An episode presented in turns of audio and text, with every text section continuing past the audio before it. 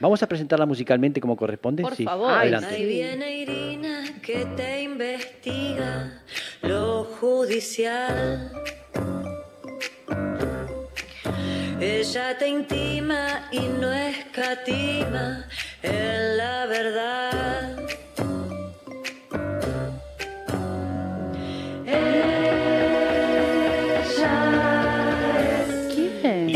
Hauser. Irina Hauser, Irina Hauser, Hauser.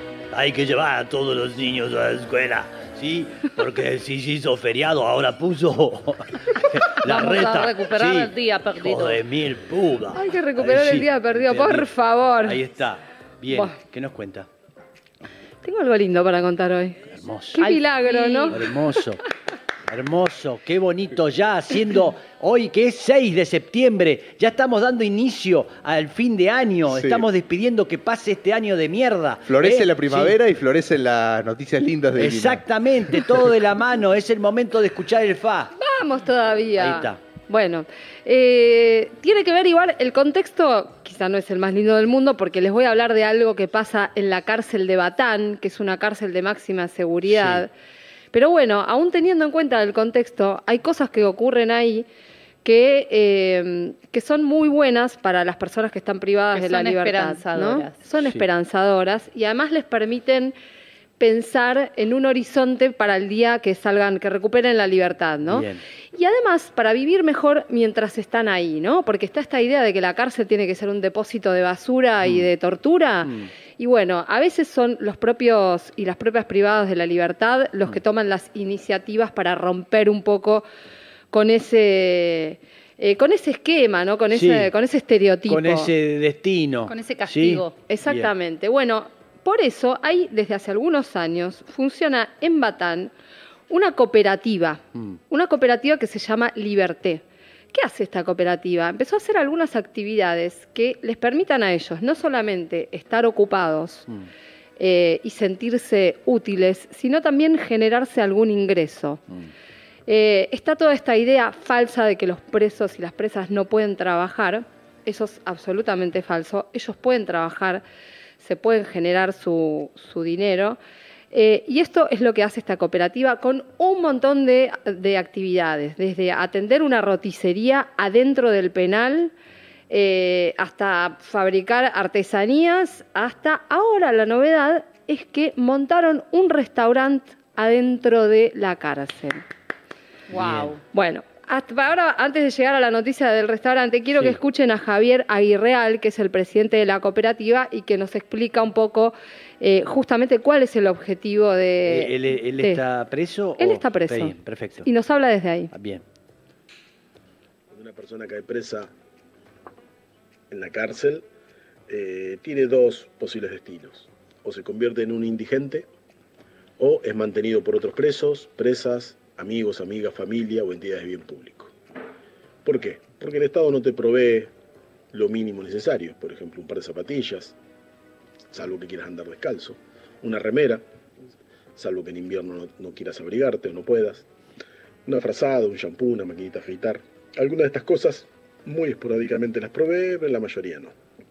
Por lo tanto, allá en el 2014, a mí en particular me ocurrió que no quería ni ser mantenido por nadie, salvo el Estado, que era su obligación, y tampoco quería ser un indigente. Entonces propuse crear un emprendimiento, que seguramente habíamos muchos pensando como yo, yo tuve la suerte de poder hacerlo, de presentar un emprendimiento, un proyecto de emprendimiento autogestionado para generarme mis propios recursos trabajando.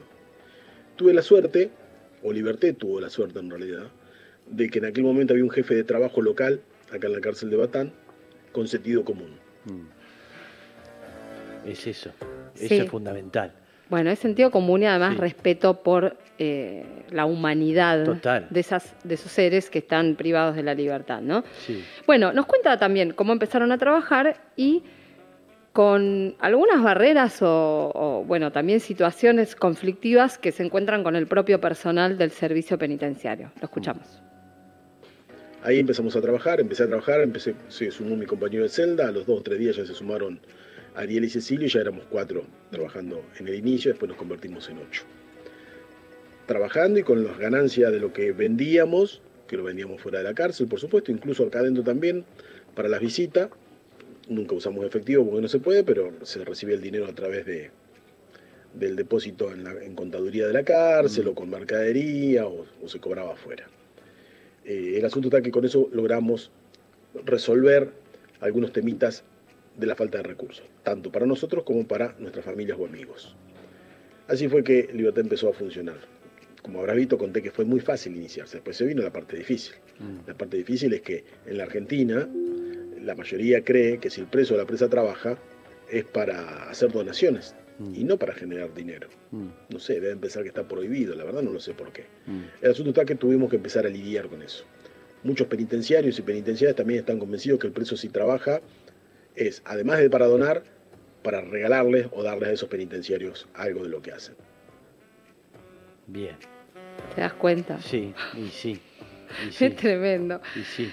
Bueno, ellos tuvieron idas y vueltas porque intentaron boicotearles el proyecto varias veces. Por In- supuesto. Intentaron Obvio. cerrar la cooperativa. Me imagino. Eh, pero finalmente en el 2021 lograron constituirse oficialmente como cooperativa. eh, y te cuento, ahora por ejemplo, lo que ahora son 200 personas. Guau. O sea. Liberté está compuesta por, por 200 personas. Mira. Eh, tienen unidades productivas muy distintas. Por ejemplo, eh, fabrican jabones de madera ecológica, portatermos de cuero, bolsos de cocuero, pla- hacen plantines, huevos orgánicos, artesanías en madera. eh, tienen la roticería que les contaba. Sí. Lograron eh, también promover una diplomatura para que pueda estudiar la sí, para que se pueda estudiar. Eh, bueno, la primera que dieron fue sobre cooperativismo. Mm. Eh, y ahora están dictando una, una segunda que tiene que ver con los sistemas de encierro. Eh, que la- está asistiendo un montón de gente. A- Sí. Se hace en forma virtual y Sí. tienen como 4.000 alumnos. Entonces, es infernal lo que ha logrado esta gente. O sea, si yo quiero tomar una clase cooperativa, me puedo inscribir. No es la que están dando ahora, pero, seguramente lo van a, lo Sí. van a dar otra vez. Eh, bueno, han, han logrado todo esto, ¿no? Sí. Con ayuda de la Procuración Penitenciaria, de la Asociación Pensamiento Claro, Penal. Fundamental. Eh, han tenido apoyo del gobierno bonaerense, eh, de- evidentemente, porque de, de este gobierno, por lo menos de esta gestión, porque han avanzado un montón en los últimos años. Y pronto van a poder ofrecer sus producciones eh, en forma virtual. O sea, vos desde afuera vas a poder comprar lo que quieras. Ellos no pueden manejar plata en efectivo, como Mm, decía, Sí. Pero pueden manejar el dinero virtualmente. Mm. Con billetera virtual, digamos, Mercado Pago, ese Pero tipo que de tiene ese una tipo de cuenta en, un banco. Claro, Sí. exactamente. Bien. Bueno, y por último nos cuenta la historia del restaurante que se está, que ya se inauguró hace unos días. Ajá. Allá, como te conté, por el 2016, conocemos a personas que no piden muerte y castigo o más años, que son personas de la agrupación Víctimas por la Paz y un montón de personas más, por supuesto. Pero Víctimas por la Paz tienen, tienen un adicional que son víctimas. Y si las víctimas no nos están pidiendo eso, y además si las víctimas piden o sueñan de que las personas que están en la cárcel algún día sean un vecino más, ¿qué menos podemos hacer nosotros? Empezamos a hacer un montón de actividades en conjunto con la agrupación de víctimas, como el mural, la maratón y diversidad de, de temas. Participan de la diplomatura y creemos que el, el resultado final, no el resultado final, pero un resultado importantísimo que hemos tenido ahora, es la inauguración este sábado 3 de septiembre del Punto de Paz. El Punto de Paz es un espacio, es un restaurante eh, interno adentro de la cárcel, donde los presos pueden venir y sentarse en una mesa igual que en un restaurante, con sillas de restaurante, donde los atiende un mozo, que también es un preso, que se ofrecen productos de una roticería que también es de presos, que pertenece a Liberté, roticería que hace un año que ya está funcionando, eh, donde puede pedir una pizza, como donde puede pedir unos sorrentinos con salsa, con una gaseosa y puede pedir un helado, por ejemplo, de postre o durazno con crema. Eh, estoy contando cosas normales que cualquiera dice, bueno, pero eso es lo que se pide en un restaurante, bueno, eso en la cárcel no existe. Claro. Perdón, en la cárcel no existía, ahora sí. En la cárcel de Batán está el restaurante Punto de Paz, el cual lo inauguramos junto con la agrupación de Víctimas por la Paz. Maravilloso. Me llora Lula. Y claro. ¿Qué te parece? Bueno, no, es que es conmovedor. ¿Y qué te Eh? Víctimas por la Paz, otro día vamos a hablar de esa organización. Es Sí. una organización justamente de víctimas de delitos sí. o familiares de, de- de víctimas de delitos, de personas asinadas, por Sí, ejemplo, sí. pero que tienen una mirada completamente diferente sobre, o sea, no vengativa Sí. sobre quienes han cometido los delitos y que justamente trabajan con las personas en las cárceles. Sí. Esto es parte del resultado de ese trabajo conjunto. Le pusieron punto de paz al restaurante también, Maravilloso. un poco por ese, trabajo eh, compartido. ¿Cuál es el nombre de él que hablaba? Ah, sí. ¿Se puede saber? Eh, ¿O- se sí? llama Javier Sí. eh, Aguirreal. Xavier con X. Xavier Aguirreal. Exactamente. Eh, maravilloso, porque Sí. también es fundamental que exista él, que se lo ve como ¿Y que... qué te parece? Súper decidido, ¿viste? Total, Sí. llevar adelante, difícil en ese ámbito, este, llevar este, un, un emprendimiento de este tipo, es una locura que se te ocurra, pensás que todo esto no va a ser y lo hacen y existe, y es maravilloso. Y la lo- idea es hermosa. es hermosa, una cooperativa, pues de todos los presos en la casa de Batán. Hermosa historia, maravilloso lo que está pasando. Ojalá que sea de ejemplo y que se copie y se imita, se imite, ¿no? Se emule en distintos penales todo esto. Sí, tiene que haber, como decía él, eh, tiene que haber gente a cargo de los penales que sea receptiva con este Claro. tipo de iniciativas. Sí. Si no, están No, al es horno. inútil. Y es infrecuente. Claro, ese es el tema, ¿eh? No es el marginal todo, como vemos en la tele. Exacto. Este, divina. Eh, Irina, un aplauso para Irina. Ay, gracias. Y un aplauso para la cooperativa para